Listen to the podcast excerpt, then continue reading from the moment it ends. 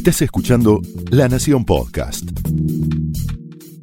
A continuación, Pablo Sirven explora el costado más personal de las figuras más importantes en Hablemos de otra cosa.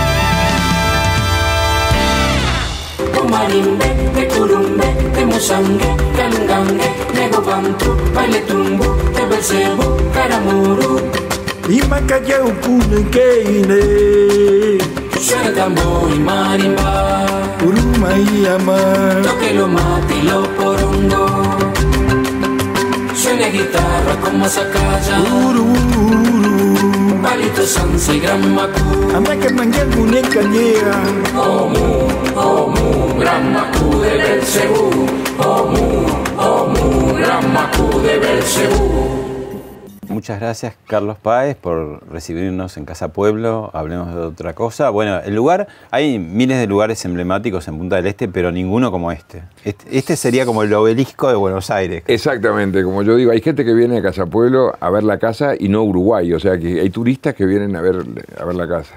Lo que pasa que es algo muy impactante, ¿no? Porque es una obra de arte, en realidad, que, puede lo- ser habitada, que es transitada por cuántas... Es que lo, lo que pasa es que papá era un tipo de una velocidad mental este, rápida y cuando le exigieron, porque la hizo él sin Carlos Páez Vilaró, tu padre. Sí, sin arquitecto, sin, sin planos, sin nada. Entonces cuando vinieron de la Intendencia a pedirle los planos, a exigirle los planos, él dijo, no, esta no puede tener planos porque es una escultura para vivir. Es una escultura para vivir. Y es verdad, digo, porque tiene, tiene forma. Es más, papá lo veía más del lado estético que del lado práctico. Papá no era nada práctico. Mm. O sea, vos llegabas acá, entraba eh, viento por los. eh, hacía chiflete, se moría de frío, pero En él. invierno. Sí, pero le encantaba. Y yo creo que disfrutaba sufriendo. Fíjate vos qué raro, digo. Un tipo que decía, qué frío que hace, pero se levantaba.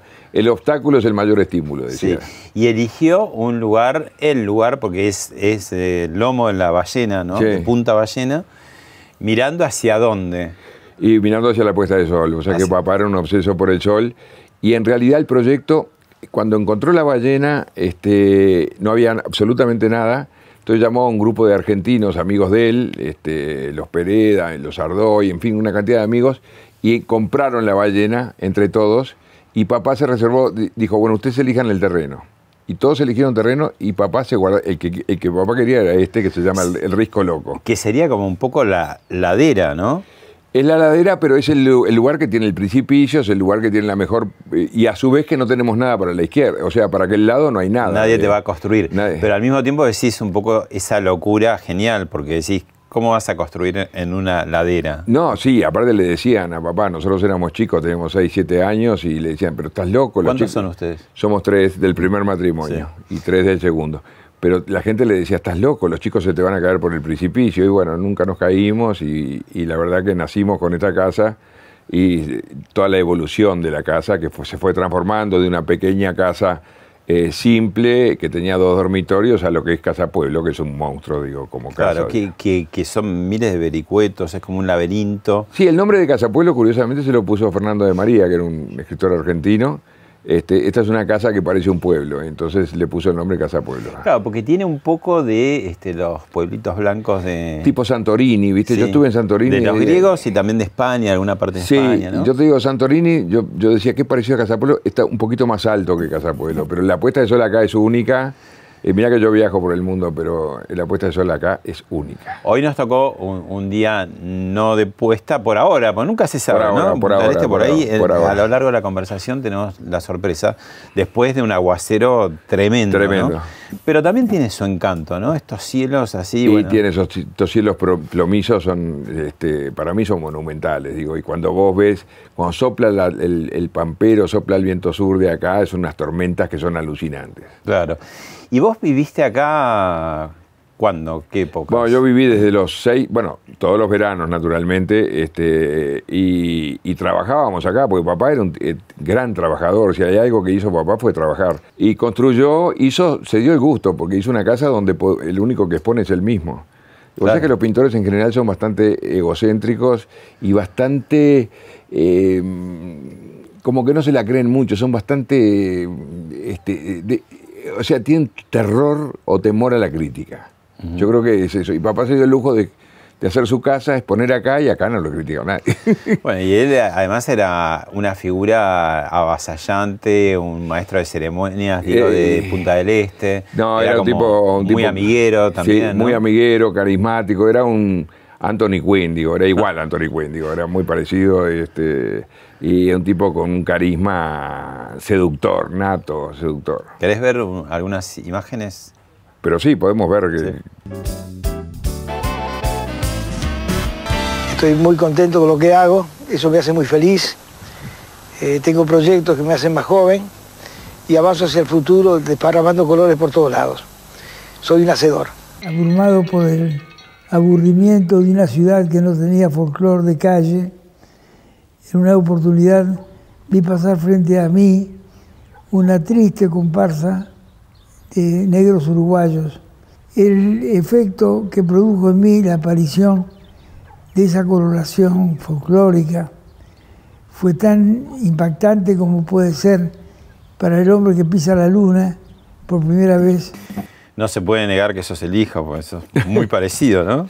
Soy muy parecido. Sí, De, de- soy, de- de los tres. soy parecido, pero también no es fácil ser hijo de un famoso. Yo te Bueno, voy- eso te iba a decir, ¿no? Ahí hay un gran tema, ¿no? Porque eh, los, eh, las celebridades, eh, y si les va bien, dan, hay una garantía de, de, bueno, lo económico por ahí, ahí no está el problema, pero tiene una sombra a veces muy grande, ¿no? No, Sobre- acá, acá el problema económico estaba, el problema También, pa- pa- ¿no? pa- pues sí, no, pero ¿Por qué? el- Porque él, él iba más allá de... No, no le importaba nada, se iba al África con 100 dólares en el bolsillo, digo, no, no, no, la plata no era su tema, la verdad que no de era algún su- lado siempre salía. Siempre salía, siempre, o cambiaba un, un dibujo por, por, por- por algo para comer, o sea que él desparramó su obra por todos lados del mundo y no le interesaba la plata, realmente no le interesaba, es decir, no tenía cuenta bancaria, era un tipo, un personaje, pero bueno, ser hijo de él, yo me acuerdo que lo fui a ver a un, a un psicoanalista argentino que se llamaba Usandi Varas, y cuando entro, un tipo importantísimo, cuando, ah, vos sos Carlitos Páez, sos bocato de psicoanálisis, me dijo. Así directo. ya. Así directo, me dijo, tengo tres hijos de nobles acá, me dice. Así fue como, como Porque, ¿qué sucede? A ver, porque por un lado, bueno, está la cosa paternalista, protectora, pero Sí. también es un poco, son como dirigentes, ¿no? Yo te- no, lo que hacía papá era un tipo que hacía todo. Claro. O sea, entonces no me dejaba, no me daba espacio para mí. Más, yo, yo digo que en la cordillera fui es donde me consideré útil, digo, porque papá, vos ibas a hacer un barco para jugar y te hacía un barco espectacular él. Entonces, O sea que no podía competir nunca, En el, claro. en el colegio yo me acuerdo que me hizo un, me hizo un mapa de geografía que era el mejor. Saqué el premio, pero no lo había hecho yo, lo había hecho él. Era, Es más, me llevé dibujo, fíjate vos qué raro. ¿Te Y, llevaste eh, dibujo? Me llevé dibujo hasta septiembre. Fui el peor dibujante que pasó por el colegio, que es sospechoso ya. Este, y salvé. por ahí esa es una manera de vengarse. entre de ir en contra, sí. Y salvé porque, bueno, papá me acompañó, por primera vez me acompañó a un examen de dibujo, y entonces yo estaba dando el examen de dibujo y papá en el salón de al lado este, dibujó una máquina para hacer sobresalientes. Y se ve que el, se ve que el profesor dijo, a este lo tengo que salvar, no lo puedo, no lo puedo este, liquidar. Y me salvó, una máquina de hacer sobresalientes. Y, pero en la familia hay más artistas plásticos. Sí, está Jorge, mi tío, hermano de papá. Yo te diría que papá, más que artista, eh, eh, yo creo que era un gran laburador, escritor, escultor, digo, murió trabajando. Bueno, y de hecho estuvo poco tiempo antes, ¿no? En las murgas. En la, en la- en la llamada, sí, en la Sí, llamada. sí, Sí, no, ¿no? tipo, eh, bueno. es- hasta eh, último momento. hasta pero último está bárbaro porque vivió la vida hasta el final. No, no, no, ese yo firmo, digo, la vida de papá firmo porque vivió con una Porque en su intensidad. plenitud, digo, no tuvo Y disfrutaba. deterioro, digamos, No. cognitivo, o sea, está a pleno. ¿no? No, no, no, murió hablando por teléfono, digo, o sea, ¿Qué, qué edad tenía cuando murió? 90. 90. Pero 90. estaba Pero impecable. estaba pintando Impecable, como dicen ustedes los uruguayos. Impecable, no, papá era. Y el obstáculo era su mayor estímulo, eso era lo que él siempre decía. Le encantaba tener un obstáculo por delante Y vencerlo. y vencerlo. Y aparte, una de las cosas que siempre me decía, siempre tenés que empezar a pintar por el lado, pe- pintar las mesas también, siempre empezar por el lado de abajo, que es el que no se ve. O, sea, que era, era también muy de, de- de arreglar cosas. muy detallista, muy detallista, muy obseso por la estética. Pero bueno, háblame de vos, háblame de vos y saquemos a tu padre y saquemos por ahora eh, los Andes. Eh, Bueno. háblame de vos. Vos eh, eh, tuviste mucha relación o tenés mucha relación con el campo. Tuve relación con el campo, porque lo que pasa es que eh, la familia de mi madre, los Rodríguez, tenían, los Rodríguez vienen de generaciones y generaciones con campo, y bueno, y yo adoraba a mi abuelo, el padre de mamá, y, este, y como no había hijos, o sea, mi abuelo tenía mi madre y un hermano que murió de diabetes, entonces mi abuelo siempre decía, Carlitos es la esperanza, Carlitos es la esperanza del campo. Pero claro, a mí me gustaba el campo como le gusta a todos los chicos de ir a, andar a caballo, pero no sé si para trabajar, porque al final lo mío no era la soledad del campo, lo mío era, no sé, soy un tipo más de, de, de relacionamiento. estudiaste, ¿no? Fuiste sí, estudié, estudié. Sí. Ajá. Ah, Pero aparte, cuando vos eras un pésimo estudiante, te mandaban al campo acá en el, en Uruguay, ¿viste? Yo era pésimo, pero, Pero pésimo. porque no estudiabas o porque no Pues no te- estudiaba porque era un malcriado, porque papá además te resolvía todo, entonces siempre, aparte, con papá al lado conseguías cualquier cosa. Es más, yo por lo único que uso el país Vilaró ahora es cuando me para la caminera, la, la- la policía caminera, porque papá era muy amigo de la caminera, entonces te salva porque no tenés libreta. Este, pero un tipo que tenía eh, eh, popularmente este, un carisma bestial. Y bueno, entonces... Este, Y también te dedicaste un poco al, al mundo publicitario. ¿no? bueno, eso después en el proceso. Yo me dediqué al campo un poco también como, como contra de papá, de alguna manera. ¿Como contra o para hacer, decir, voy, Para, voy para a buscar encontrar, mi vida? para, encontrar, mm, para encontrar mi rumbo. Es tanto que yo soñaba, me acuerdo que soñaba con un amigo nuestro, con Campomar, y entonces, eh, viste que estos analizan todo, y decía, bueno, ahí está tu problema, el campo y el mar. Sí, y- En campo. y- sí. claro. Sí, sí, sí. Este, no, pero la verdad que yo el campo lo disfruté, lo viví, lo... Yo aparte soy muy obseso también de levantarme a las 4 o 5 de la mañana, digo, también ahora, pero en el campo más disfrutaba muchísimo del campo, muchísimo. Claro. Y mm, te, te- te pregunto de, de los veranos de, de hace muchos años, cuando eras chico, ¿qué correteabas por acá? ¿Te, te encontrabas de pronto figuras muy impresionantes, no? Bueno, acá sí, acá... ¿Quién- quiénes eh, vinieron, Acá, acá venían todos, acá venía, en aquel momento que éramos fanáticos del Club de Clan, venían Pinky, Raúl Lavie, cantaba frente al mar acá en las terrazas, venía Palito Ortega, venía Vinicio de Moraes, vivió acá dos años, Claro. dos veranos. Yo me acuerdo que eh, eh, papá me encomendó de que bajara con Vinicio, que venía borracho de la fusa, lo tenía que bajar a un, a un cuarto que había allá abajo, este, pero venía totalmente borracho, se había tomado como dos o tres botellas de gin. Él tomaba gin, la gente dice que whisky, pero tomaba gin. Este, y otras figuras internacionales. pero también, todas, ¿no? acá pasaban todas, desde Olivia, aquí- pasaron todo personaje, este, bueno, Robert De Niro, pasaron todos, los que, todos los que se te ocurran. Este, eh, o sea que para mí era natural vincularme con cualquier persona. Y para otra gente, digo, yo qué sé, que Robert De Niro estuviera acá en casa, digo, para mí era lo natural. Claro. Eh, te propongo que mm, necesitaríamos días y días para recorrerlo, pero hacer algún tipo de recorrido como para una Por- catación, digamos. Pero por lo menos por la parte privada, que es la que no ven. Ah, dale. Y claro, por la parte privada. Buenísimo.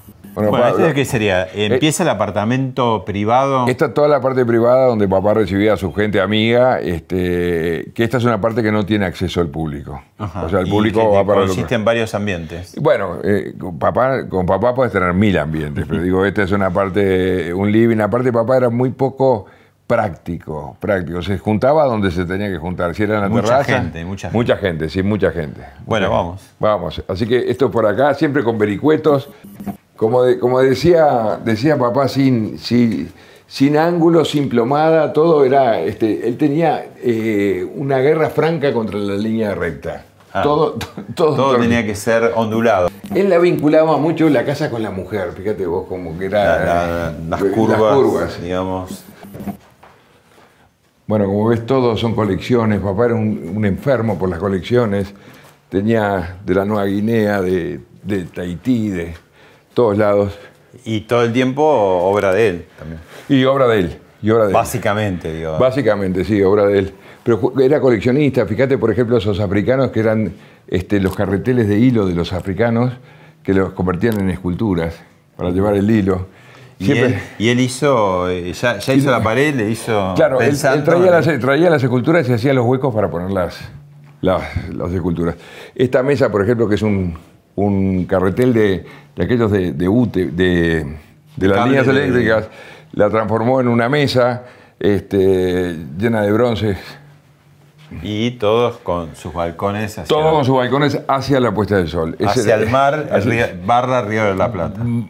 Barra, sí, Río de la. Plata. No, Bueno, no, no, acá- esto es Río de la Plata. Eh, Este todo era el lugar donde papá pintaba. Este era el, el lugar. El lugar de él, sí. El lugar era todo, pero era todo, donde. por acá donde él se concentraba para pintar o para escribir era acá. Es más, este libro que acaba de salir ahora, Entre mi hijo y yo la luna, que es el libro que él escribió a raíz de la búsqueda de los Andes, que es una especie de...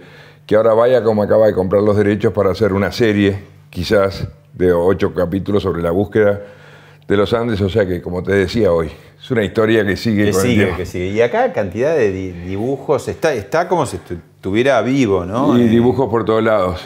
Bueno, de hecho, ahí está la foto mía con papá cu- cuando el abrazo, cuando nos encontramos. Mm. Este, no, él. Y todo, todos los distintos ambientes y pasillos tienen como eh, nombres de. ¿De qué? Tiene nombres de Personajes. que han, que han pasado por acá, por acá. Sí, no, que han pasado por acá.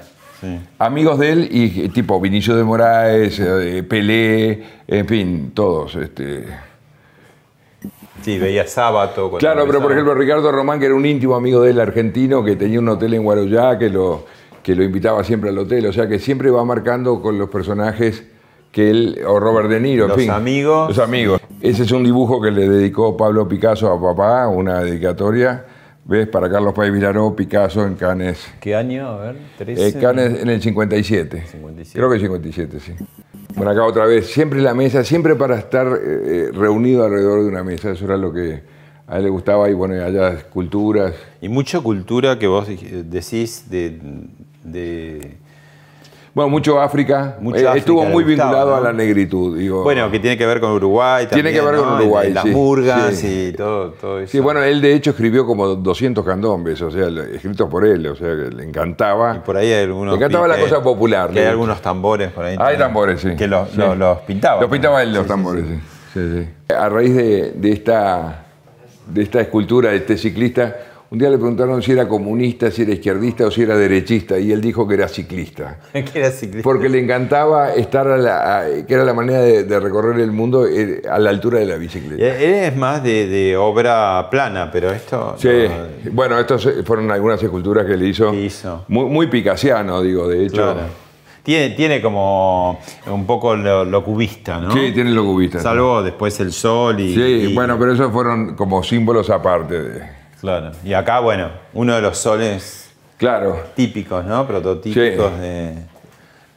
que hizo por todos lados. Esta es casi, uno podría decir, como la bandera de Punta del Este, ¿no? Bueno, sí, yo decía que lo único que le faltó pintar a papá fue la bandera uruguaya con el sol, que, el sol de la bandera uruguaya fuera el sol. Pero sí, sin duda es como la marca de Punta Pero del se ve, Este. es el sí, pero se ve que él eh, era algo que le daba energía al sol, viste, así como los, los, los aztecas o los incas que adoraban al sol, yo creo que él tenía una pasión por el sol. Y uno encuentra obra de, de todas las épocas, pero es increíble, los últimos años se puso como más furioso, ¿no? Sí, Como decir, furioso. Sí, como diciendo, bueno, a mí- Bueno, me voy, pero le voy a dejar... Era una cosa curiosa que tenía papá que siempre pensaba para adelante. Yo no conozco el pasado de papá, siempre era para adelante. Y como que la vida no se terminaba. Mirá, mirá este cuadro para mí, el movimiento que tiene este cuadro. Claro. Esto parece que O tuviera... sea, la, la sencillez, ¿no? Porque la son trazos, Claro, pero, pero parece que se estuviera moviendo. se digo, está moviendo, Sí. claro, está todo... Este, desde 2003, ¿ves? Hay un montón que empiezan con 2000, que decís, Y bueno, ya era un tipo pero de era- 80 y eh, pico sí. largos, ¿no? Pero Ese- era como que tenía como una furia para que no se le terminara la vida. Y esta es como una mesa donde... Acá, acá se sentaba ahí a... a- Pero este- esta es interesante porque es la mesa donde de Ah, pronto sí. mezclaba. Pero papá ¿no? era un tipo muy prolijo, curiosamente, contrariamente a lo que la gente piensa, era un tipo que tenía todos los pinceles prolijísimos y todo. Claro, la mesa no, la mesa ya es parte de un dibujo. Claro, no, pero de pronto. Pero un tipo muy prolijo con los, con los dry pens, con los... con- ¿La apuesta cuánto tiempo lleva? Y lleva, lo que pasa es que hay, un, hay una misa que, del sol que, que es- dura como 10, 12 minutos. padre con que la papá voz de tu hablando, padre. sí, que todo el mundo viene, ya se convirtió en un clásico. Y que lo ponen. cuando- Lo ponen 10 minutos antes de que se ponga, entonces cuando se va poniendo, se va terminando. No, es una maravilla eso. Ahí sí que te, te retuerce porque te hace pensar en tus abuelos, en tu, en tu niñez, en todo, porque siempre el sol es algo constante. Y además un día más, un día menos. ¿no? Sí, Al mismo tiempo. sí. Estoy mirando y veo que no has cambiado. Que sos el mismo sol que reverenciaron los aztecas. Por acá, Pablo, entramos a la parte, a la parte pública. Esta es la, la parte que visita la gente, todo el salón de exposiciones. Salimos de lo que era la, la casa, la casa, la parte dicha, privada. y entramos al museo. Y acá sería, entramos, ¿no? sí, a la- al- al- en realidad al salón de exposiciones, le dicen el museo, pero en realidad, pero acá ves, por ejemplo, acá tenés toda la primera época de papá, En la sala Pablo Picasso. en la sala Pablo Picasso, que fíjate las primeras comparsas, los primeros dibujos, ¿Esos que son? ¿De años? ese de 52, 53, ¿sabes? que allá está que- aquella comparsa, mira esa con movimiento, aquella comparsa. Es, es más oscuro, Sí. es más eh, incluso eh, Figari un poco, ¿no? Bueno, muy, bueno, tenía diferencia de Figari. Claro. Pero acá, te- bueno, este cuadro, por ejemplo, es muy figaresco, digo, y este, esta comparsa es figariana total, pero Sí, es espectacular. Mira el movimiento que tiene. Total, sí. Increíble, porque tuvo varios, este, tiene Bueno, muchos estilos, ¿no? Él fue autodidacta, se fue influenciando en distintos. Y después eh, empieza con lo más Ya, después cubista. empieza ya con- Cuando agarra lo cubista, no lo larga empieza la más, ¿no? África, sí, sí. Los animales también, otro... También, sí, los gatos, era un obseso por los gatos. Pero ahí ese es el primer, uno de los primeros cuadros que, que- que quedaron también, fíjate vos la comparsa del movimiento que tiene, aquel de allá. Bueno, ahí tenés todo un, un poco, un poco. Lo, lo, lo murguero. La No, mur- tenés la vida de él, eh, La y sí. esta con el tambor. Con el tambor, sí, ahí está en el conventillo donde, vi- donde pintaba. Ahí está, el- ahí está el- este es el poema del sol. Ah, porque Este la hora de, ahora. Se ve que se está poniendo, lo que pasa es que el sol se pone bien entre nubes. No se ve. La hora de la puesta, pero sin puesta. Bueno, igual el sol está, siempre está, como dice la canción. ¿no? Bueno, acá está el, el- el Gardel que vos lo, lo ves ahí en, en, En Figueroa Alcorta. Figueroa que por cierto lo tendrían que. Sí, lo está, un poquito. Estamos lo en eso. que- ah, estamos en eso. la- el, gobierno de la ciudad está en eso. Fíjate la maravilla, la creatividad que la corbata es el obelisco, digo. está buenísimo. No, este es, buenísimo. Y de- no vamos a hablar de la nacionalidad de Gardel porque no vamos a ¿Eh? No vamos a hablar de la, la nacionalidad de Gardel porque no. No, pero no alteran nada. digo, no, no sé por qué esa discusión. Acá otro sol. Sí. Qué bárbaro, qué lindo. Bueno, te voy a proponer ahora ir al túnel del tiempo.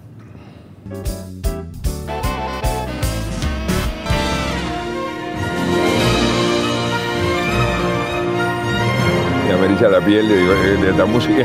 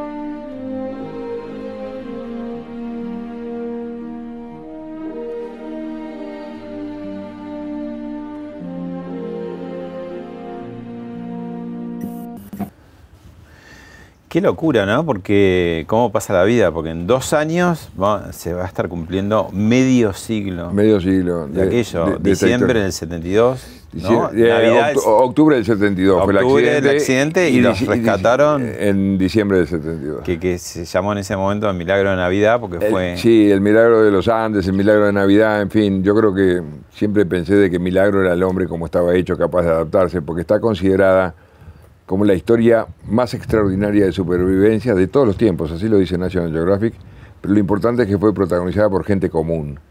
No es que sos el superhéroe, el que escala el Everest, el, el- el que se entrenó. Nosotros éramos chicos, yo mismo era un chico malcriado, consentido, no servía para nada, de niñera, tenía... ¿Vos este, eras eh, el, el de la bolsa de agua caliente todas las noches? Bolsa de agua caliente, absoluta. Yo no sabía ni atarme los cordones de, de- de los zapatos. Nunca había visto un muerto en mi vida. Digo, este, papá me había re- resuelto todo, que era un poco lo que yo te decía. Entonces, de pronto te encontrás a 4.200 metros de altura, 25 o 30 bajo cero, sin recursos, y a protagonizar esta historia de 70 días. ¿Vos sabés lo que son 70 días, Pablo? Además ustedes escucharon en la radio, ¿no? Que terminó la búsqueda. Pues esa fue la, la- la peor y la mejor noticia que nosotros este, recibimos. Este, bueno, acá estoy, acá estoy yo haciendo el bolso de dormir, fíjate vos, un bolso de dormir que lo hice yo, que fue el orgullo mayor de las cosas que he hecho en mi vida, fue ese bolso de dormir. Que lo hiciste, que lo, lo confeccionaste Lo- con... eh, bueno, eh, había una tela que, que era la que eh, aislante de la calefacción o del, o del aire acondicionado del avión y cuando yo la vi yo digo, esto se puede convertir en un bolso de dormir para los expedicionarios. Y sabía dónde había una bobina de cobre y una aguja y me puse a coser un bolso de dormir que como yo digo, lo hice tan, pero tan bien hecho que ni Cristian Dior hace un bolso de y vos mismo te, te estabas asombrando, porque decías, ¿cómo Pero puedo claro, hacer porque yo digo, esto si me hubiera, esto fue en el día 60 por ahí. Si esto hubiera pasado al principio, quizás hubiera tenido la idea del bolso de dormir, pero no la realización. No lo hubieras hecho. En cambio, porque claro, vos te das cuenta de la evolución y la transformación del ser humano a lo largo de la historia. Sí. O sea, esta fue la primera, la primera, esta, la- eh, esta era de la revista Gente, esta foto. Vos tenías 18 años y cumpliste... Yo cumplí 19 años, sí. En- sí. en- ahí en la En los cordillera. Andes, sí, abajo de una avalancha. ¿Querés ver y escuchar? Porque esto que decía, ¿no? Debe haber sido muy dramático para ustedes, que les costó de pronto tener la radio, que era su única conexión con el mundo, de pronto escuchar que la búsqueda terminó y ustedes estaban ahí. Sí, ¿no? lo más dramático, no solamente que la búsqueda terminó, sino que el mundo seguía andando. Mi libro que se llama Después del día 10, justamente porque marcó el, el- el- al décimo día cuando nos enteramos de que no nos buscaban más, que fue una pésima noticia, pero en realidad fue una oportunidad, porque ahí nos dimos cuenta de que la historia era nuestra historia. Pero una de las cosas que más me dolía era que el mundo seguía funcionando. Yo mi libro se iba a llamar Gira, Gira como el tango. ¿Por qué? Porque vos no podés, el ser humano se cree que cuando le pasan cosas el mundo se detiene y el mundo no se detiene. ¿Querés ver algunas imágenes y a tu padre nuevamente? Porque digamos, en esta historia también fue muy eh, importante su, Muy su importante, papel, ¿no? sí. Lo vemos y lo charlamos. Imagínate que un, un artista es un ser humano que eh, tiene dolor de muelas, que sufre, que te puede hacer una operación, que tenés feo, que la puedes perder, pero que también cuando tenés un hijo tenés que ir inexorablemente, la intención de buscarlo y encontrarlo vivo. Esa epopeya que fue la, la caída del avión en un sitio tan hostil como la cordillera de los Andes, con toda la frialdad. Yo soy del sol, si a mí me llevas al frío me matás. Yo siempre quiero estar eh, cerca de este amigo mío, que es mi amigo más antiguo. Así que cuando cae ese avión y desaparece mi hijo, el primer intento, muy fácil para mí, porque he vivido siempre pintando en viaje, fue salir a buscar a mi hijo. Tuve el pueblo de Chile, el pueblo de Mendoza, los argentinos, todos ustedes, pensando eh, favorablemente que mi hijo iba a aparecer algún día a dejarme la satisfacción de verlo entrar por la puerta azul de, de mi casa pueblo. Pero no se salvaron porque yo los busqué. Los chicos este, se salvaron por sí mismos. Fue una lección de juventud. Yo creo que la juventud, como te decía hoy, está más actualizada que nadie y hay que creer en ella. A veces esa juventud linda, linda y loca, loca, eh, tiene la razón. Bueno, eso era un poco, este, es verdad lo que dice papá, porque el inconsciente colectivo decía que nosotros nos salvamos gracias a papá, porque claro, papá es un tipo famoso, estuvo en la búsqueda los 70 días, todo eso, y, aparecimos, todo el mundo lo vinculó con papá, pero en realidad, en realidad nosotros, como nosotros decimos entre los sobrevivientes, nosotros sal- fuimos a buscar los helicópteros, no fueron los helicópteros que nos encontraron a nosotros. Que es, a diferencia del caso de los mineros, que mm, al- porque la prensa del mundo entero se empecinó en comparar las dos historias, que tienen algún punto en común. Bueno, el mismo país. Va, Por eh, eso, no Chile- sé, el, el- el lugar exacto que cayeron, ¿qué, qué sería? Chile, No, Argentina. eh, Sí, eh, nosotros caímos en Argentina, En Argentina. Pero bueno, las dos historias eran en Chile, las dos historias duraron 70 días. Eh, los mineros chilenos aparecieron el 13 de octubre, que fue el día que nosotros nos caímos. O sea que Ah. hasta ahí las coincidencias. Pero la gran diferencia es que a los 14 días todos nos enteramos que los mineros estaban con vida. Y en el caso nuestro, en el día 10 nos enteramos de que todos, porque así lo vivía yo, el, el mundo entero nos había abandonado. ¿Qué te quiero decir con esto? Que los mineros no tenían más remedio que, que esperar a que los vengan a buscar este, los rescatistas. Nosotros salimos a pelear la historia. O sea, nunca nos encontraron los helicópteros o los aviones a nosotros. Nosotros fuimos a buscar, que es filosóficamente, yo creo que en la vida es como tenés que actuar, no esperar a que vengan los helicópteros, sino que salirlos a buscar.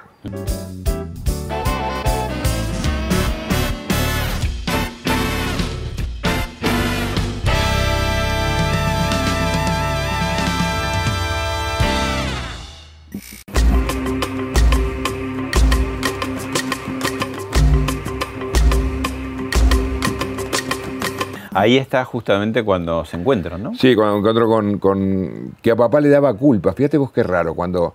Porque a papá lo tenían agarrado en el cuartel, lo tenían agarrado porque se creyeron que estaba loco. Entonces lo saludó a papá, y, pero papá tenía la obligación de recibirlos a todos. Entonces le daba culpa como que su hijo estaba vivo, él lo dice. Este, porque el hecho de marcar de que su hijo está vivo está marcando también que hay otros este, que murieron. Hijos de amigos de él, inclusive. Sí, sí, sí. ¿Y esta? Esta es en la conferencia de prensa cuando, cuando llegamos nosotros, que estaba el mundo entero en aquel momento, toda la prensa posible, estaban los vías satélites que no. Nosotros llegamos al colegio y estaban unas torres que habían puesto, porque claro, una conferencia para el mundo. Es insensato, Pablo, creer que alguien se puede salvar después de 70 días en la cordillera de los Andes. Yo cruzo muchas veces a Chile para dar conferencias y digo, acá es imposible. Es más, yo veo el video mío de presentación en las conferencias, muchas veces cuando pasó un tiempo que no la... Yo mismo no puedo creer lo que viví.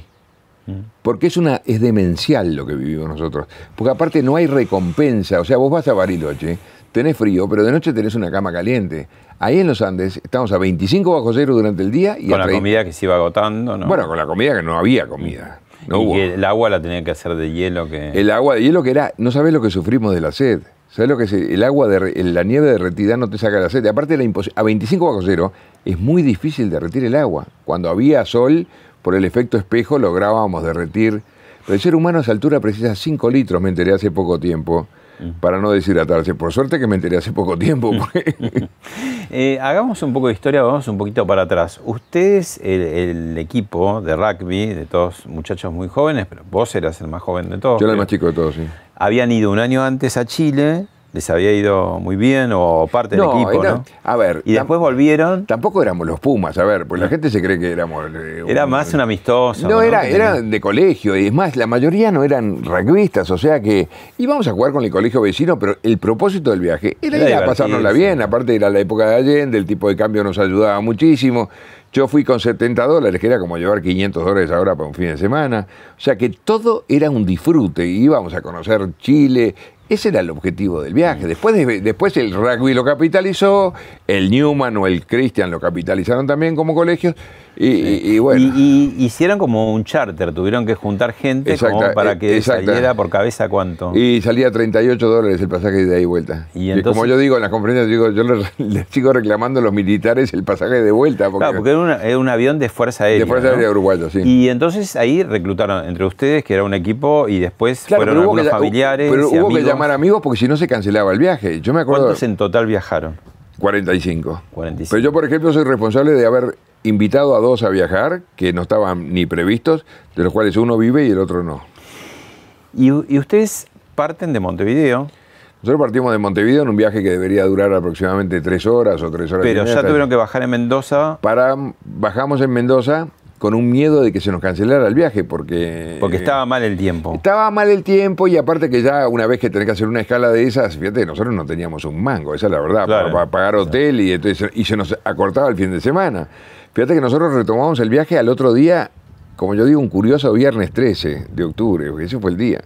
Que me acuerdo que cuando subimos al avión yo le digo a Gustavo Servino, le digo, che, Gustavo, hoy vamos a saber si es el viernes 13 o el martes 13 el día de la mala suerte, porque acá tenemos esa discusión en Uruguay. Y los pilotos al principio estaban dudosos, digamos, ¿no? Porque tenían como el parte meteorológico. Los y después se les pasó. Y sí, no, se les pasó. Además, salió adelante nuestro un DC-3 largando humo y nosotros todavía le- le- le- estábamos en Plumerillo, en Mendoza, y le decíamos... Entonces, sí, como sí. chicos se reían de todo. No, pero aparte, si sale este avión, ¿cómo no vamos a salir nosotros? Que teníamos un bruto avión con motores Rolls Royce, o sea que todo era... Y bueno, Y el viaje fue bueno en algún momento? El viaje fue maravilloso, es más, inclusive en las turbulencias nosotros nos reíamos y nos pasábamos la pelota de rugby, hacíamos chistes, había uno que agarró el, eh, bueno, ahora cuando nos, eh, nos caigamos todos, digo, o sea, O sea, ¿cómo- ¿Y qué, qué, qué es lo que pasó?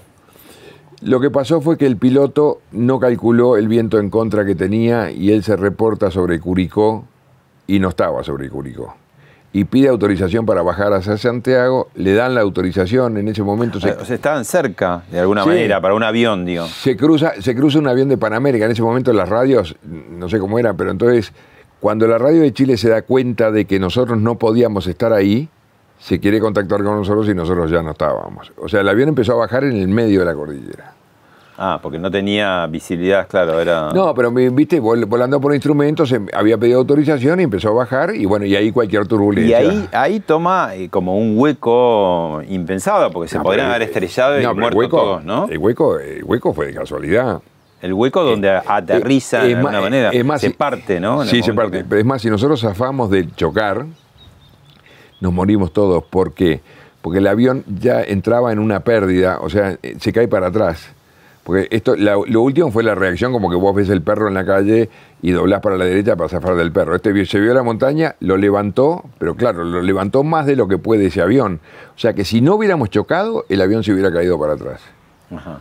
Y entonces toma, eh, ¿ustedes son conscientes de lo que pasa o creen que es una turbulencia? No, nunca. Mirá, todos cuando nos subimos a un avión pensamos que se va a caer, pero cuando se cae, vos decís, esto a mí no me está pasando.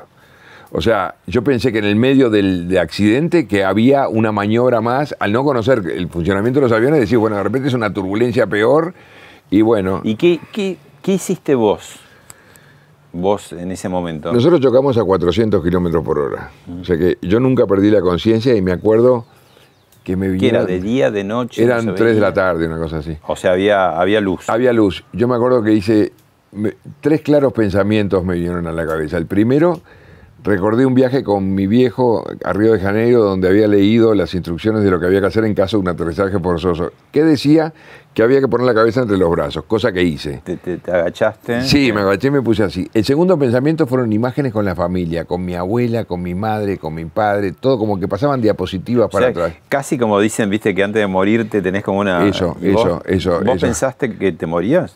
Bueno, para acá te cuento el tercer pensamiento. El tercer pensamiento dije, bueno, se ve que venía realizando que estábamos chocando. Digo, tengo que estar bien con, con el de barba, con Dios. Mm. Y para estar bien con Dios se me ocurrió rezar un Padre Nuestro. Pero cuando empecé a rezar el Padre Nuestro dije, es demasiado larga el Padre Nuestro, no la voy a terminar. llegar, no voy a ver. Entonces opté, yo iba, íbamos al colegio de curas, entonces me acuerdo que rezamos Gloria, Ave María y Padre Nuestro. Entonces dije, "Eh, Gloria es, es- es la mía, es la más corti- Y empiezo a rezar el Gloria, pero cuando empiezo a rezar el Gloria digo, no, es demasiado corta el Gloria.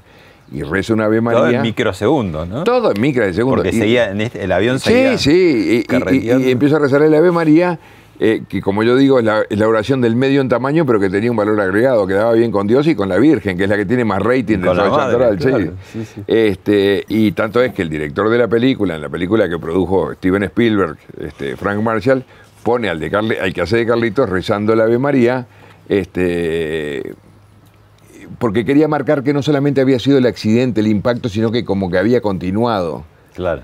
Pero claro, a lo largo del Ave María pasaban muchas cosas, el avión que se partía al medio, el frío más brutal que entraba, el caos más absoluto, el griterío, de pronto el silencio, porque el avión al perder los motores quedaban, se sentía el rozamiento contra la nieve, este, hasta que después de esa locada carrera se detiene abruptamente, todos quedamos en un remolino de fierros, yo quedé arriba de mis dos amigos, Gustavo Nicolichi y Diego Storm, pero mirá la ingenuidad, tenía 18 años, cuando logro sacar las piernas de ahí, de ese atolladero, salgo con la mentalidad absurda, pero en positivo. Yo digo, si yo estoy vivo, tienen que estar vivos todos los demás.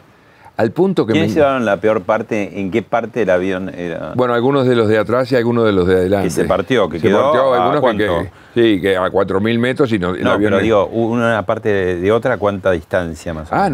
no, es que una se pulverizó. Después quedó la cola por un lado, que la encontramos a, a como a dos kilómetros y medio de distancia. Este, pero mira, esto es increíble, este es un cuento que, que me cuesta hacerlo porque no sé cómo, cómo hacerlo en las conferencias. Fíjate la ingenuidad que yo tenía y la primitivez que me encuentro entre medio, cuando salgo de ahí entre los fierros, me encuentro con Roberto Canesa y le digo, che, Roberto, ¿a esto es lo que llaman un desastre? O sea, Ah, o sea, seguía un poco el humor. no, este, pero yo no tenía, yo no tenía la noción de lo que era un desastre, digo, porque mi vida había sido toda muy cómoda. Pero yo, ¿es esto lo que le llaman un desastre? Eso me lo cuenta Canesa a mí. Yo me muero porque me parece de una eh, de un niño que, que- no sabe nada de la vida. Pero te das cuenta, ¿a esto es un desastre? ¿Querés escucharlo a Roberto Canesa? Dale. Un mensaje. Dale. Hola Carlitos, soy Canesa, como decís tú. Cada vez que pienso en tu nombre me acuerdo de la alegría, de lo pletórico, ese hombre que buscó tanto a Dios en la cordillera y lo sigue buscando, ese hombre que lucha por conjugar su familia, una familia por la que luchó desde muy joven, porque no le era fácil en esa época tener padres divorciados. Calditos, siempre seguí así. No le aflojes a tu corazón que nunca se equivoca, que las pasiones no te hagan dejar de lado lo gran persona que sos. Mira bueno, me, me emociono. Y Roberto fue también muy, muy protagónico. En el Roberto programa. fue protagónico. Un gran, un gran malcriado también. Insoportable, Canesa. Canesa. Nosotros decimos que Canesa no salió a caminar, que lo echamos. Eh, este, pero es un personaje que yo lo quiero, lo quiero en el equipo, digo, un personaje, le decíamos el músculo, porque tiene un músculo hasta acá en la cabeza. Bueno, vos decís, esto es un desastre o qué, y eh, organizarse, o sea. Bueno, eh, bueno, aparte, mocasines de Guido tenía yo, para que tengas una idea, este, como estábamos vestidos con un con jean y, y nada más, porque octubre es primavera, o sea que no hay... No llevaba mucha ropa de No, y todas las valijas iban en la cola y la cola voló como dos kilómetros y pico para o adelante. sea, con lo opuesto. y- con lo opuesto, no, y aparte venimos de un país que no hay nieve, o sea, no, no sabemos el comportamiento de En la Uruguay, nieve. claro, no hay. no El, avión se había partido unos 20 centímetros atrás de mi asiento. Entonces, queríamos ver qué pasaba con los pilotos. Entonces, vamos, me doy vuelta por afuera y vamos caminando, enterrándonos hasta la cintura en la nieve. ¿De la nieve? En la nieve. Que sí, te- pues son nieves. baja la temperatura. Son por- nieves. No, bueno, pues llegamos a la cabina y en la cabina estaba el comandante, estaba muerto, y el copiloto muriéndose. Y lo único que decía el copiloto es, pasamos Curicó, pasamos Curicó, o sea que el tipo estaba convencido de que había pasado Curicó. Pidió agua y al poco rato murió. O sea, nos quedamos con la información de que habíamos pasado a un lugar que se llamaba Curicó. Aparte, vos te eh, eh, es realmente demencial. Lo que fue esa noche, Roy decía, lo que yo comparo con el infierno fue lo que fue esa noche. Gente que moría, gente que gritaba, gente que desvariaba, muertos de sed, muertos de frío, muertos de miedo. Yo estaba sin mi mamá, sin mi papá y sin mi niñera. A ver, digo, es buena cosa ponerse en el lugar de- de- del chico de 18 años. Este, digo, no sé, de desayuno en la cama, digo, que mi niñera que me traía todo, que me resolvía la vida, y de pronto te encontrás ahí, rodeado de muertos. Y, y, en- y entonces, ¿cómo hicieron? Porque to- todos más o menos eran de, parecidos, como vos decías. Bueno, éramos todos con la misma educación, eh, teníamos, eso, eso fue bueno, eso fue bueno, teníamos los mismos objetivos, eh, la misma cultura. Tenían eh, eh, algunas habilidades, algunos y otras. Bueno, pero eso fue surgiendo con el tiempo. Digo, habían tres estudiantes de medicina, Canesa uno, este, Servino otro y Diego Storm, que asumieron su rol de médicos, ayudando a los heridos, ayudando a los que morían. Roy Harley, que era estudiante de ingeniería también de primer año, asumió su rol de ingeniero. Él tenía una habilidad manual para quitar los asientos de adentro del fuselaje, diseñó una antena para, para escuchar la radio.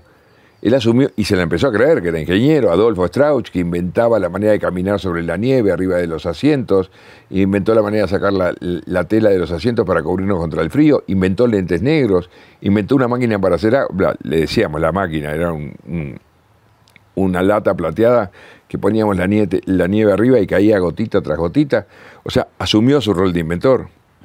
Cada cual empezó a asumir, su rol, que creo que es el primer aprendizaje que tengo en los Andes, es el, el creérsela. Y, y ustedes estaban convencidos que los iban a rescatar antes de, digamos, Bueno, que escucharon que los abandonaban. A esa edad, cuando vos tenés 18 y hay otro que tiene 22 o Te sentís 23. eterno, ¿no? No, no, No, pero vos- Y después de haber caído y no haber muerto, ya decís. No, pero confías, Va a vivir en, para co- confías en lo que dicen los de 23. Y el de 23, Adolfo Strauch, por ejemplo, decía que había visto una documental donde fotografían de 20.000 metros de altura, fotografían una pelota de golf. Entonces, así que a nosotros nos van a encontrar seguro. Y confiabas en él. Viste que a los 18, 18 a 22, esos cuatro años es como mucho. Este, entonces empezás a creer en los mayores este, y empieza a pasar el tiempo, empieza a pasar el tiempo y, y- y- y llega el día 10 de nuestra historia donde recibimos esa noticia que fue letal. Porque para nosotros que no te busquen más. Imagínate cuando me lo dicen a mí, que fue Gustavo Nicolini. ¿Qué pensaste ahí? No, pero Gustavo viene y me lo plantea. A mí porque era el más chico. Me dice, che, Carlito, tengo un-", y el malcriado. Tengo una buena noticia para darte. Le digo, ¿qué pasó, Coco?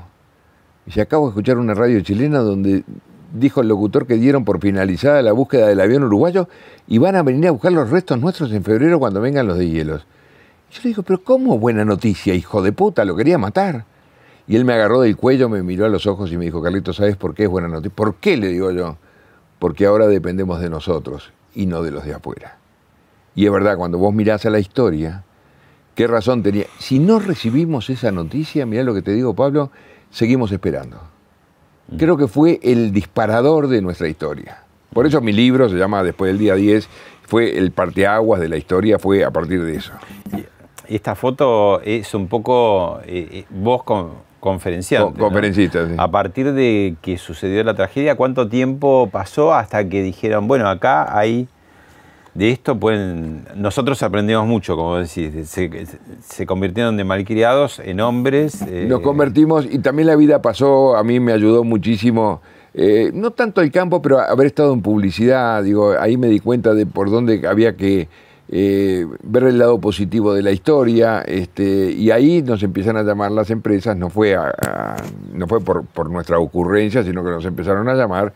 Y ahora todas las empresas, las más grandes del mundo, te llaman, digo, este, y en general la, historia nuestra siempre es de cierre de- convenciones. Claro. ¿Y, y qué, qué es lo que buscan las empresas? Porque son los que, los que, bueno, pagan esas conferencias, pero yo supongo que sucede también en... Nos sucede a las personas, ¿no? Que durante lo largo de la vida hay felicidades, hay angustias y hay aviones que se caen finalmente, ¿no? Aviones Este- personales y aviones en las empresas que se caen. Mira, yo acuñé ¿Cómo una... se transfiere, digamos, una cosa tan concreta a hacerlo más eh, metafórico, pero al mismo tiempo útil, ¿no? Como decir, el kit de emergencia. Sí, mira, este, es gracioso porque yo tengo nueve títulos de conferencias. Uno se llama toma de decisión, tolerancia a la frustración, actitud. Entonces a veces te llama una empresa, yo quiero un poco de actitud y un poco... Y todas son la misma. Es la misma que Es la misma conferencia, digo, Claro. pero es gracioso porque todo... Yo no puedo cambiar la historia. Este, pero ¿qué es lo que busca una empresa? Busca motivación, ni que hablar. Yo no soy motivador, pero la historia sí, la historia manda. Acá es la historia la que manda. Y después, naturalmente, trabajo en equipo que este, todas las empresas de latinoamericanas buscan el tema del trabajo en equipo y nuestra historia es monumental en eso, porque fue una de las historias más notables de trabajo en equipo. Toma de decisión, tolerancia a la frustración, adaptación al cambio, encontrar recursos desconocidos este, y que se puede. Digo que a mí me, me- molesta decir que se puede porque está muy trillado, pero yo te digo que el ser humano común puede. Ahí, ahí le buscaron algo positivo, que es decir, de esa experiencia la vamos a compartir y de ahí muchos otros pueden sacar conclusiones. No sé. Bueno, esta historia nos cambió la vida a nosotros, pero le cambió a mucha gente también. ¿eh? Ay, Ahora hay dos maneras de contar esta historia. O vas por el lado dramático, que es quizás de las historias más dramáticas, porque digo, al final tuvimos que alimentarnos de, de nuestros compañeros muertos, o sea, es muy dramática, o vas por el lado positivo, como que triunfó la vida, que es en definitiva lo que pasó el otro día, el 22 de diciembre, que se cumplieron 47 años, este, éramos 106, o sea, y del avión nosotros salimos 16, o sea que somos más de los que salimos aquel 12 de octubre. Valió la pena nuestra historia porque en definitiva es un homenaje a la vida.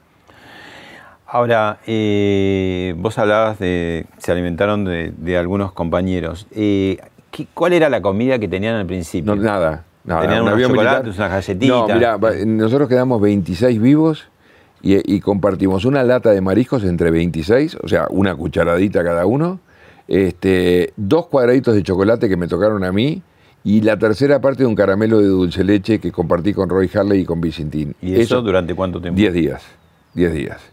Ahí cuando recibimos la noticia que no nos buscan más, empieza a surgir en todos al mismo tiempo.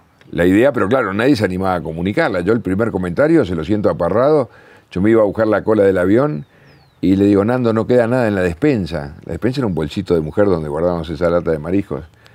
Y Nando me dice, Carlitos, yo me como al piloto. Quizás hasta un comentario natural. Él había perdido a su madre en el accidente, su hermana cinco días después. Se ve que él a nivel consciente o inconsciente se las agarraba contra el piloto. Es lo lógico. Te aseguro, y yo lo digo en las conferencias, que todo el mundo hubiera cumplido el mismo derrotero. O sea, que no hay una persona que se, se hubiera negado. Te lo digo, yo en las últimas 40 o 50 conferencias hago la pregunta al revés y les digo, ¿alguno de ustedes no lo hubiera hecho? Y no hay nadie que levantara la mano. ¿Te costó tomar la decisión? No. Pero no porque vivimos el proceso, el proceso de 10 días de no comer nada. No es lo mismo de repente las ganas que tenés ahora de comerte un sándwich. Es un hambre que sabés que si no comes te morís. Y nosotros peleamos, nosotros no peleamos por Hollywood. Fíjate, yo tengo el actor capaz que uno de los mejores del mundo, John Malkovich, hace de mí, es uno de los top 10. Digo, yo no peleaba por Hollywood, no peleaba porque vos me entrevistes acá 47 años después. Peleamos por cosas muy simples, como es el derecho a la vida y el volver a casa. Era por eso que peleábamos. ¿Vos de, de- del accidente saliste ileso o tenías alguna herida? Tenía, no, tuve un esguince de tobillo, pero menor, menor, menor. Con el paso del tiempo, digamos, tuvieron esta, este derrotero positivo de compartir y, y- y de que muchos aprendan, ahora que pasaron tantos años, siguen aprendiendo de, de aquel, de aquella experiencia tan traumática. Pero bueno, tuviste un esguince de tobillo en lo físico, pero yo te pregunto, ahora que pasaron tantas décadas, eh, ¿te dejó alguna herida lacerante de esas No. heridas que son No, las internas? Nunca, mira, yo fui a terapia y créeme que me, me dolió más o me, o me hirió más el divorcio de mis viejos a los 13 años que la cordillera. La cordillera no fue un tema en... en- bueno, lo decía también otro, el doctor Mendilarzu en Uruguay, decía, usted tiene un carnet de salud mental aprobado, porque nosotros vivimos una historia durísima y estamos todos, bueno, así como me ves. Bueno, hablamos mucho de tu padre, pero eh, la historia continúa y hay alguien muy cercano a vos que te dejó un mensaje. A ver. Hola, pa. Bueno, eh, un recuerdo que tengo con vos fue cuando fuimos a ver a- el lugar a donde vos caíste, que la verdad que para mí fue muy emotivo. Y cuando llegamos a la, a la parte donde se cayó el avión, eh, nunca me voy a olvidar de esto. Empezó a, nevar y era un día de sol. Este, y eso fue como un saludo, me acuerdo que me dijiste como un saludo de, de todos los que quedaron ahí. Este, así que fue una cosa de loco porque el sol estaba ahí y yo no entendía por qué, por qué puede llegar a nevar si está soleado. Y la verdad que, mira, se me eriza la piel en este momento. Este, fue una cosa impresionante. Qué personaje. Dieguito, sí, fue la verdad que fue una experiencia. Volver a los Andes. Yo había vuelto con los sobrevivientes, habíamos vuelto dos veces, pero hace dos años ¿Cómo se accede, digamos? eh, se accede por el lado argentino, desde el ¿Y qué- qué, soñado con helicóptero? A, a caballo, a caballo, a A ca- caballo, ah. a caballo. Son dos días de caballo. Ah. Este, pero Y está todavía la... eh, bueno, está el fuselaje, parte del fuselaje, está, hay una cruz, está el memorial, eh, este, eh, pero fue muy duro para mí volver en esta oportunidad. veces- cuántas no, veces? volví tres veces. Ajá. Pero cuando volví con los sobrevivientes, mi mecanismo de defensa es el humor, siempre es el humor. Pero cuando fui con mi familia no podía usar el humor, porque tampoco puedo ser el payaso. Iba con mis dos hijos, cuatro nietos y como 100 personas más. Y entonces sí, me quedé sin mecanismo y no sabes lo duro que fue para mí. Mm. Porque ahí en ese lugar hay mucho dolor. Créeme que lo sentís. Hay mucha gente que va a visitar ¿Lloraste? ¿Te soltaste, digamos? Eh, lloré, el llanto mío, como yo dije en la cordillera, cuando el accidente no lloré, lloré cuando llegué acá a la civilización, porque es cuando y empezás a llorar y no paras más, porque en realidad fue, fue muy duro, fue muy duro el cambio, fue muy duro las pérdidas. Mis dos íntimos amigos en aquel momento de, de los 18 años que te crees que podés con tus amigos contra el mundo entero. Y por otro lado, eh, por otro lado vino la fama, vino, digo, nosotros no parábamos, como yo digo, los argentinos crearon hasta un look alive ese verano, porque éramos portada de todas las revistas argentinas, eh, tenías que estar con un look sobreviviente para salir con las chicas, un poquito de barba, la camisa rota, que en eso los argentinos son geniales. Si fuera ahora yo estaría bailando por un sueño, no te quepa la menor duda. Tu, la última, tu, tu relación con los aviones, ¿cómo siguió? Ah, fantástica. Mi relación con los aviones. Yo adoraba los aviones de antes y, y después, bueno, también nos malcrían mucho. Los pilotos, cuando saben que vamos ahí, te llevan a la cabina, te enseñan lo que es, te dicen, mira, las alas se pueden llegar a tocar en la punta, o sea, te malcrían. Pero vos mucho. le decís, a mí no me la cuentan. No, es que ellos, ellos quieren saber la historia. Ah. Los pilotos quieren saber la historia. No, no, no. Los pilotos, este, mirá, me tocó cuando fui a dar una conferencia para, eh, a Colombia en Perú, el- antes de que clasificaran a, la selección. Iba con un piloto y el piloto, no sabes, me regaló todas las condecoraciones. El piloto me llevó adelante, era, ru- era un ruso pero en un avión de LAN. El tipo muerto con la historia. No, o sea, no me dejó, no me dejaba ni, ni, ni- ni- ni- no paraba de hablar conmigo. Gracias, Carlos. Es una historia.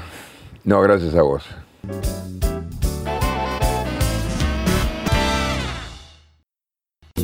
Esto fue Hablemos de otra cosa con Pablo Sirven, un podcast exclusivo de La Nación. Escucha todos los programas de La Nación Podcast en www.lanacion.com.ar. Suscríbete para no perderte ningún episodio. Estamos en Spotify, Apple Podcast, Google Podcast y en tu reproductor de podcast favorito.